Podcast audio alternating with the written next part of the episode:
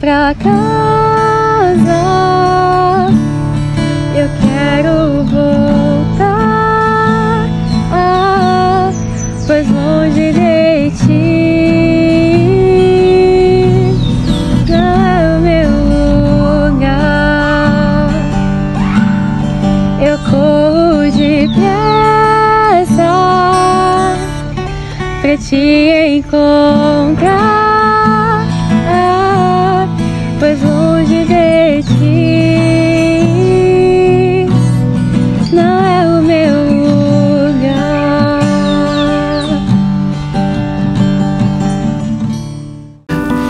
Estamos falando de gratidão.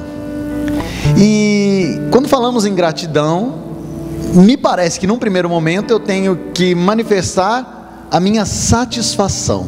Porque eu só sou grato quando eu estou satisfeito, ou pelo menos quando eu estou satisfeito, eu de imediato sou grato. A bem da verdade é isso, e por mais que eu venha a ser espiritual, você também guarda essa mesma certeza no teu coração. Quando te acontece alguma coisa de gostoso e de bom, você é agradecido. E é assim que caminhamos na nossa jornada.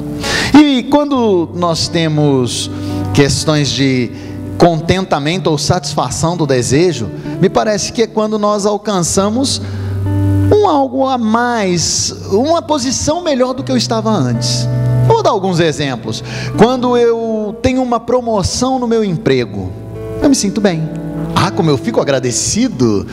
Quando no final do mês eu olho na minha conta, Renato, e por acaso aparece um dinheiro do nada. Não do nada, mas depois eu vou pesquisar e, por exemplo, é a receita que me deu uma restituição. Eu fico agradecido, porque eu estou numa posição hoje melhor do que a que eu estava no ontem. Agora, em regra, para eu alcançar uma alta posição ou uma melhor posição, eu tenho que plantar, eu tenho que investir, eu tenho que dar um engajamento melhor e maior na minha vida para alcançar aquele objetivo. Regra é assim. E passar por este investimento ou neste processo de investimento, eu tenho traumas. Eu tenho dificuldades. Se você pegar uma vida de um atleta, vamos para o meio do desporto, né? Então, um atleta que quer vencer o que ele era antes, um atleta que quer vencer o seu adversário, ele tem que exaustivamente treinar, e essa capacitação, esse treinamento cansa, traz uma fadiga muscular, traz até uma fadiga mental. São traumas que ele vai ter que ter para alcançar um amanhã melhor. E olha, mesmo em tendo dinheiro, né? Afinal, o dinheiro é interessante, tá? é uma figurinha interessante. Sempre foi um viés que bateu muito forte no coração do homem. Se olhar a palavra de Deus, ele fala do dinheiro desde o começo, desde lá do Velho Testamento, se fala no dinheiro, porque ele sempre esteve envolvido. Mas mesmo tendo o dinheiro, se você quer um algo a mais, você vai ter que passar por este processo de capacitação, de melhorias e por esses traumas. Algumas pessoas que tiveram sucesso, eles alcançaram uma posição melhor, um destaque, não no viés cristão, tá? Só conseguiram um algo a mais e pagaram preços altíssimos por conta disso e não souberam traçar uma trajetória em suas vidas. Vou dar alguns exemplos. Kurt Cobain, né, que cantava para um conjunto que vocês não conhecem, porque vocês são novos. Os que são mais antigos, como eu, vão se lembrar. O Nirvana, né, ele era o vocalista do Nirvana. Ele alcançou o mundo, ele foi famoso, se matou. Enfim, uma vida traumática e acabou morrendo em 94. Aqui, alguns se lembram de uma mulher maravilhosa, Marilyn Monroe, né? Então, um ícone de beleza. E ela empreendeu as suas atividades na, no meio artístico. Ela ganhou o mundo, mas também teve uma, um fim traumático. Vindo mais para perto, Robin Williams, né, aquele artista que fazia, e é até interessante, ele só fazia comédia, uns filmes legais. Até hoje eu ainda assisto os filmes daquele moço. Tirou sua própria vida. Enfim, pessoas que tiveram um crescimento, investiram, passaram por traumas, mas não conseguiram dar andamento normal em sua trajetória. Por conta desses traumas, acabaram por tirar a sua própria vida. Outras pessoas tiveram também um crescimento, mas traumas diferentes os abortaram do caminho, posso chamar assim. Por exemplo, John Kennedy. Um cara que foi um extraordinário presidente. Até hoje, as falas, os gestos e as posturas dele são repetidos. E com um tiro, ele foi tirado do viés da sua trajetória planejada. Teve traumas. Moacir Franco, agora em 2019, sofreu um violento assalto, foi maltratado antes de tirarem o que ele tinha de dinheiro ali naquele momento. E uma figura interessantíssima, um homem interessantíssimo, que não tirou sua própria vida, não foi um outro que tirou, mas também passou para o outro lado da eternidade, e para alguns antes do tempo. Enfim, Chadwick Aaron Boseman, cara que fez o Pantera Negra, um cristão que se dedicou incansavelmente para alcançar uma posição melhor no viés artístico, e ele foi extraordinário como ator, produtor, mas um câncer tirou ele daqui. Foi jovem embora. Enfim, traumas que essas pessoas tiveram e que sofreram e que inegavelmente os levou daqui. Uma referência agora para a palavra de Deus, dois homens passaram por situações traumáticas em suas trajetórias. Um do Velho Testamento e um do Novo. O do Velho Testamento está lá no livro de Reis, um rei chamado Ezequias. Um homem que veio de uma criação, enquanto eu estava vindo aqui com o outro Renato, aqui a gente vem sempre em dose dupla, né? Viemos em Renato em duplicidade. Nós falávamos da criação, que a criação não justifica os teus erros do agora, mas explica. E esse menino, Ezequias, teve uma criação maléfica. O pai dele, depois você pode acompanhar lá no segundo livro de Reis, Acás era um idólatra. Ele maltratava a palavra de Deus, ele maltratava o caminhar com justiça e retidão. Essa foi a criação de Ezequias. E olhando por um primeiro momento para essa criação, pelos traumas que ele sofreu, embora ele desejasse ter um amanhã melhor, tudo indicaria que ele seria também uma pessoa do mal, um, um, um viés torto. Mas não foi assim. Ele teve uma trajetória diferente. Ontem eu assisti a um filme que deve ser antigo e ele é bom, só não me pergunte o nome. Eu não lembro. É, lembro sim, chama Alerta Vermelho. É com o The Rock, né? Aquele moço bonito, forte, né? Parece o Renato. e na trajetória ele falava e ele e se identificava como policial, mas depois nós descobrimos que ele não é um policial. E aí o rapaz com quem ele teve um relacionamento falou: Poxa, mas você falou do seu pai, é tudo mentira? Ele falou: Não, é tudo verdade. O meu pai sim era um bandido de marca maior. E eu quis ser melhor do que ele. Por isso que me tornei esse bandidão. É mais ou menos isso. Mas enfim, a criação explicou o caminhar deste homem para Ezequias foi diferente. Ezequias foi um homem que caminhou e muito bem segundo a palavra de Deus.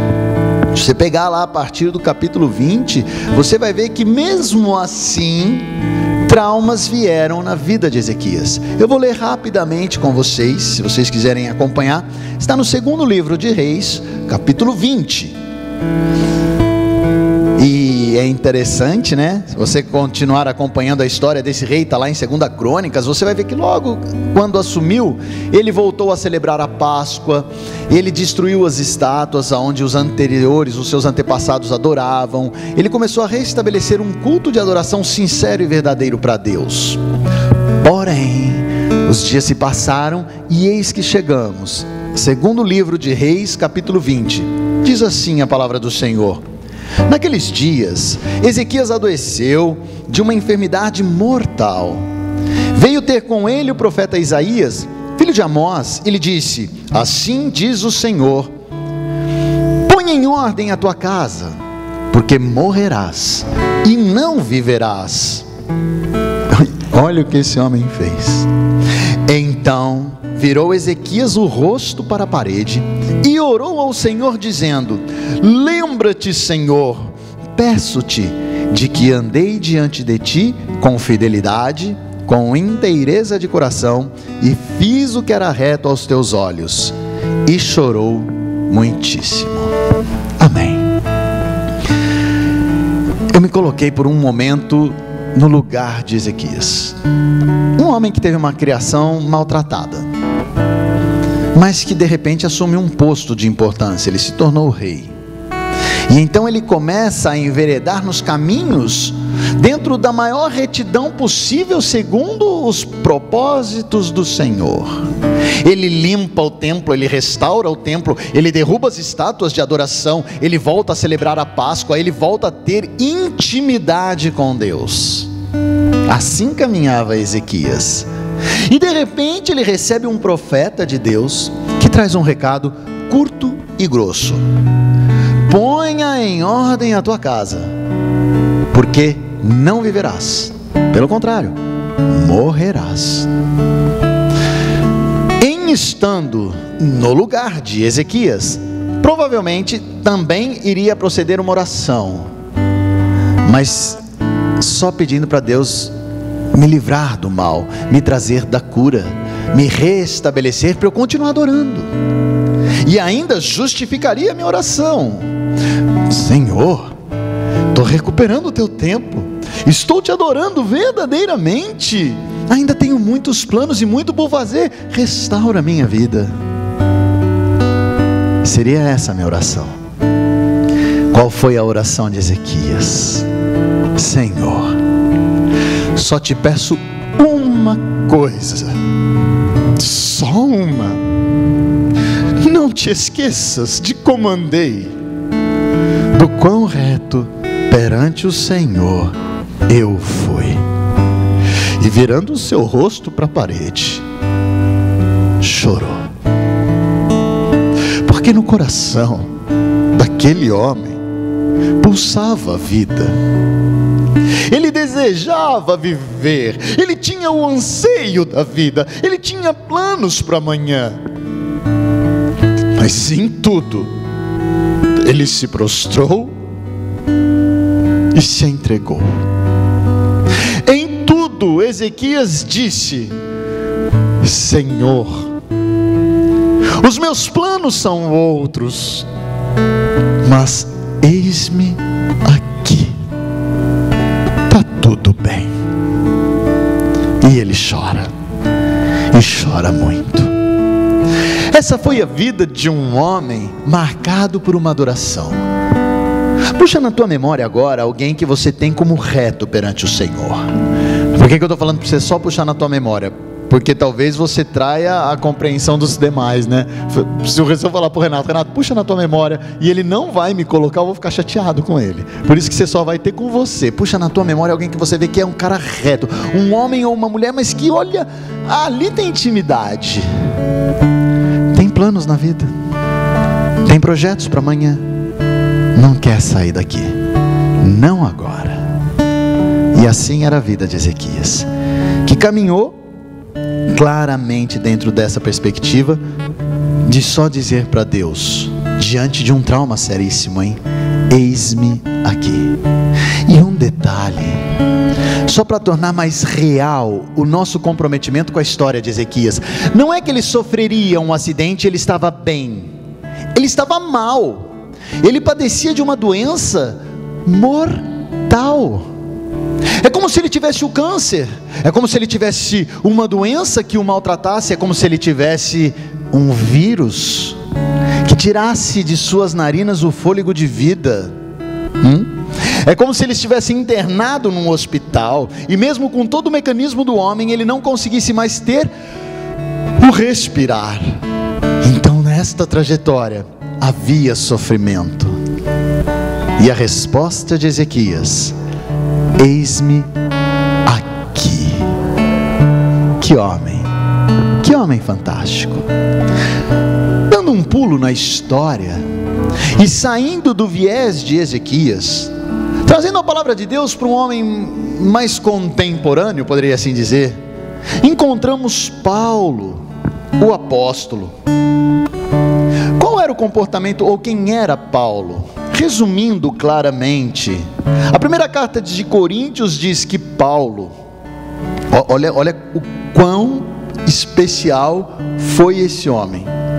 Paulo foi um apóstolo que não foi escolhido por homens, mas foi escolhido por Deus. Uau! Quem é esse? Quem é esse? Do qual fez Deus descer do céu, vir para a terra e chamá-lo em separado para uma jornada única e extraordinária. O seu nome, Paulo de Tarso. Um homem que antes desse chamado perseguia, maltratava e aprisionava as pessoas, mas depois de ser tocado por Jesus Cristo, olha que interessante, Jesus não mais estava aqui. Jesus não mais estava na terra, ele já tinha ascendido, ele já estava do lado do Pai. Mas Jesus voltou para chamar Paulo. Não foi o Espírito Santo, foi Jesus. Que homem é esse? Que homem é esse? Um homem que ensinou na sua caminhada, que curou, um homem que serviu inegavelmente ao próximo, um homem que com constância entregava tudo o que tinha em favor das pessoas. Um homem que declarou certa vez: Olha, eu e em mim e por mim abundou o pecado. Porque eu não me esqueço do que fiz, mas em nome de Jesus, agora superabunda a graça. Esse era Paulo. Esse era Paulo. O qual é a perspectiva que me leva a crer na vida de Paulo? Que era um homem que não andava com traumas nem sofrimentos, até porque Cristo veio, o chamou, ele tinha a inegável amplitude do Espírito Santo, mas não, não foi assim.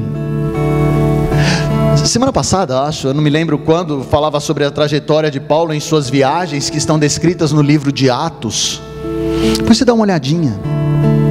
Dá uma olhada no Insta, né? Tava, tava, tentando, tava olhando o Insta do Renato agora. A gente tava tentando mexer no Insta dele, Depois dá uma olhada lá. Se foi bobagem, fui eu que fiz. Perdoa o Renato. Mas depois dá uma olhadinha no Insta de Paulo de Tarso. Aí você vai falar, mas sério que ele tinha Insta? Não, não tinha. É uma referência. Dá uma olhada em Atos. Lá tem os melhores momentos, os momentos mais marcantes de Paulo. Das viagens que ele fez. É interessante, quando nós viajamos, nós batemos uma foto, né? É, a minha foto é só de casa e igreja ultimamente, não vou para lugar nenhum. Mas a gente bate foto, né, naqueles lugares legais, naquelas companhias gostosas. Paulo fez isso em Atos. Dá uma olhada lá. As viagens de Paulo foram marcadas por perseguição, por pedradas, por agressões de tal forma que pensavam que ele tinha morrido. A ira das pessoas era tão feroz contra aquele homem que ele tinha que sair fugido das cidades. E aí, mas Paulo fez um cruzeiro maravilhoso. Não, só que não, né? Paulo foi levado num navio como prisioneiro, e por quanto estava lá naquela embarcação, as fortes tempestades fizeram naufragar. Mas não, ele não morreu afogado, não, porque Deus era com ele. Sobreviveu para cair numa ilha e ser picado pela cobra. Ei, misericórdia! E aí, vida que segue para Roma, prisioneiro, processado, condenado Assim foi a vida de Paulo. Mas quando ele estava perto da sua passagem, da elevação de nível, quando ele estava perto da, da, do, do cumprimento de sua sentença, ele traz uma frase que me mostra mais ainda quem é Paulo e por que Jesus veio para buscá-lo. Eu completei a minha carreira Agora, Pai, eu guardo a minha fé, porque sei para onde sigo, para a coroa que me está prometida. Paulo não se cansava de adorar a Deus, mesmo diante dos maiores traumas, mesmo diante das maiores frustrações. Pastor Leandro levava um desses dias uma passagem sobre Paulo e ele mensurava que Paulo sofria tanto que ele tinha dores parecidas com a dor de parto, por conta das pessoas que não aceitavam a salvação. Tamanho era o amor que ele tinha, mas ele não parava, e se alegrava no Senhor em cada etapa vencida. Essa era a vida de Paulo. Ah, e a de Ezequias? Que nós paramos num momento traumático, né? Ele com o rosto virado para a parede e chorando muito, só pedia para Deus se lembrar dele. Continuar a história de Ezequias e depois você pode continuar lendo no capítulo 20. O Senhor ouviu o clamor de Ezequias, o choro daquele homem. E o profeta já estava longe. O profeta já estava longe, Isaías já tinha saído praticamente da cidade. Eis que Deus vem e fala: Isaías, volta lá, fala de novo com Ezequias, porque eu ouvi o clamor daquele homem, e eis que trago cura e trarei para aquele homem mais 15 anos de vida. Avisa ele lá. E aí Isaías volta e avisa o rei, e ele tem a cura, e por 15 anos continua adorando ao Senhor. O que esses homens me ensinaram? A tão e somente dizer para Deus: Muito obrigado. É o que nós falávamos hoje, né, Renato? que esses homens me ensinaram é dizer nas minhas orações: Deus, eis-me aqui, e está tudo bem, está tudo bem, porque eu quero caminhar continuamente com este provedor da vida. Porque eu quero continuar caminhando com aquele que, mesmo diante do meu choro, me traz a certeza de um amanhã melhor.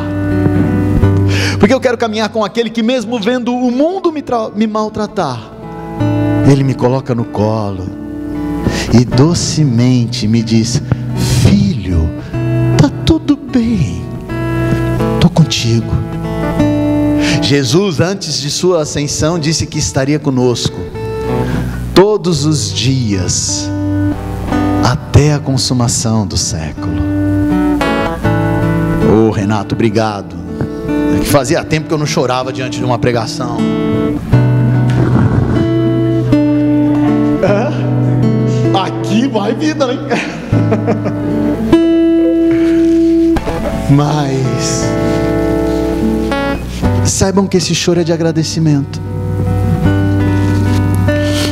é de alegria, porque Deus está trazendo na minha memória a certeza de que Ele é comigo de que existe uma frase que ele disse para o seu filho, Jesus: Eis aí o meu filho amado.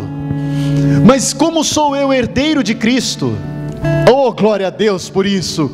Essa frase hoje é dirigida para minha vida. Deus olha lá de cima e fala: Vagninho, meu filho amado. E isso não é motivo para eu agradecer? o Criador do céu e da terra Aquele que disse: haja luz, e a luz veio. Aquele que pôs todos os animais, aquele que fez tudo acontecer. Do seu alto trono, hoje ele olha para minha e para a tua vida e te chama de filho amado. Isso é bom demais. Passados os 15 anos, Ezequias morreu. Mais da sua história, como diz aqui a palavra, estão contados nos livros. Paulo, é, depois de dar essa frase, foi levado, e pelo que dizem os historiadores, ele foi decapitado.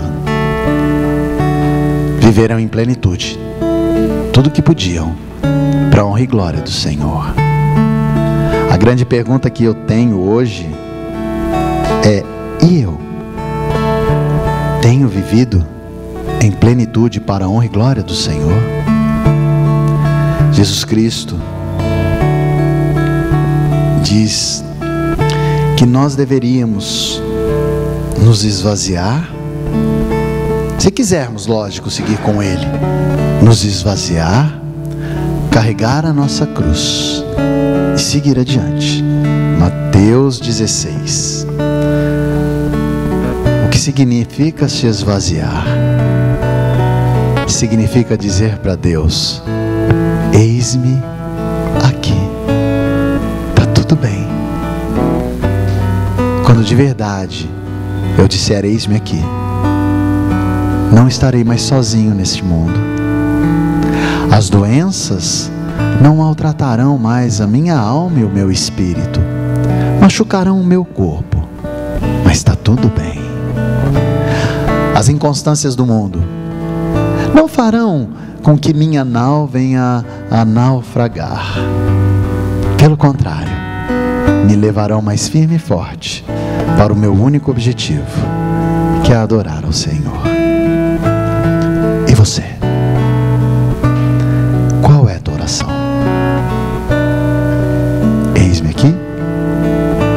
Que assim o seja. Pai, nós te agradecemos por nos dar a possibilidade de relembrar a história destes homens, aprendendo com eles o significado sincero e verdadeiro do eis-me aqui. Te agradecemos, Senhor, pela história de Ezequias, que não usou o Senhor das coisas externas para justificar o hoje, mas pelo contrário, fez do hoje um momento de adoração ao teu nome, vivendo claramente o presente que vem de ti. Te agradecemos, ó Senhor, pela vida de Paulo, que tinha espinho na carne, que clamava para que esse espinho viesse a ser tirado, mas que entendeu quando o Senhor disse que a tua graça lhe bastava, e seguiu adiante, honrando e glorificando o teu nome, mesmo diante de tantas turbulências, frustrações, mesmo diante de tanta dor, continuou firme contigo. O que isso me traz, ó Pai? Me traz a certeza de caminhar com a tua palavra, me traz a certeza de caminhar segundo o teu querer, não mais, Senhor, seguindo pelo que dizem falsos profetas, não indo atrás das bênçãos, mas indo atrás do Senhor, não querendo mais a cura, mas querendo a salvação, não mais, Senhor, me importando com o meu eu, mas querendo fazer com que mais pessoas venham a declarar honras e glórias ao teu nome, através de Jesus. Ah, Senhor, que eu possa verdadeiramente completar a minha carreira, tal qual Paulo. Ah, Senhor, me esquecendo das coisas que para trás ficaram, mas olhando para o amanhã e para o adiante, para o meu alvo, que é Cristo Jesus que eu possa ser, Senhor, verdadeiramente um filho amado, um filho que ama, um filho que segue conforme as orientações do Pai, que és tu. Guarda-me, Senhor, para que nada venha esmorecer a minha vontade de te servir, pelo contrário, que mais e mais eu seja em direcionado para isso, que as turbulências do mundo, que as turbulências das pessoas, que nada venha afetar, Senhor, a minha firme vontade de seguir adiante contigo.